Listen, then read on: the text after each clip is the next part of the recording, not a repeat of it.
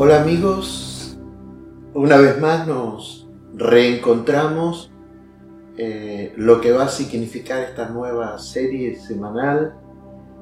Se dice por ahí, esa es la referencia que vamos a tener en cada una de estas presentaciones. Por ejemplo, se dice por ahí, hay que ver para creer.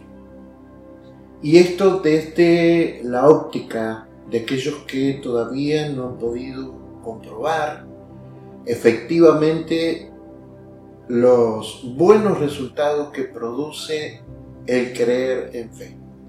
Por eso las escrituras dicen en Hebreos capítulo 11 versículo 1, después la, la fe, la certeza de lo que se espera, la convicción de lo que no se ve. Y esto cuando nosotros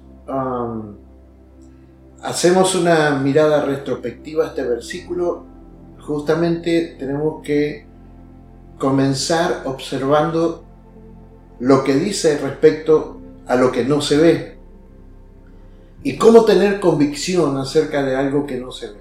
Y es así donde comienza realmente a influenciar los efectos de la fe. Porque es así donde la fe, que es mucho más que una palabra, es una definición acerca de la certeza de lo que se espera. Cuando yo espero, realmente eso va a venir a mi vida. Por eso el escritor a los hebreos en el mismo capítulo, en el verso 6, dice, es necesario que los que buscan a Dios crean que le hay y que es galardonador de lo que le espera.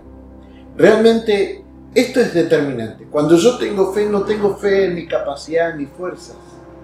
Tengo fe en lo que espero, tengo convicción de que va a ocurrir, pero porque Dios, el Todopoderoso, es el que va a responderme.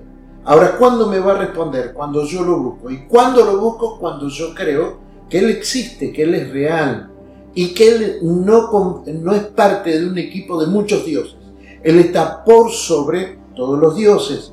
Por eso es determinante que yo entienda de que la fe es la certeza de lo que se espera, la convicción de lo que no se ve, pero a partir de que yo creo que Dios existe, yo hablo con Dios, yo lo busco, yo me acerco a Él con la certeza, la seguridad de que Él me va a premiar, de que Él me va a favorecer, de que Él me va a responder a lo que yo estoy necesitando. Por eso no necesito sostener ese dicho de que hay que ver para creer.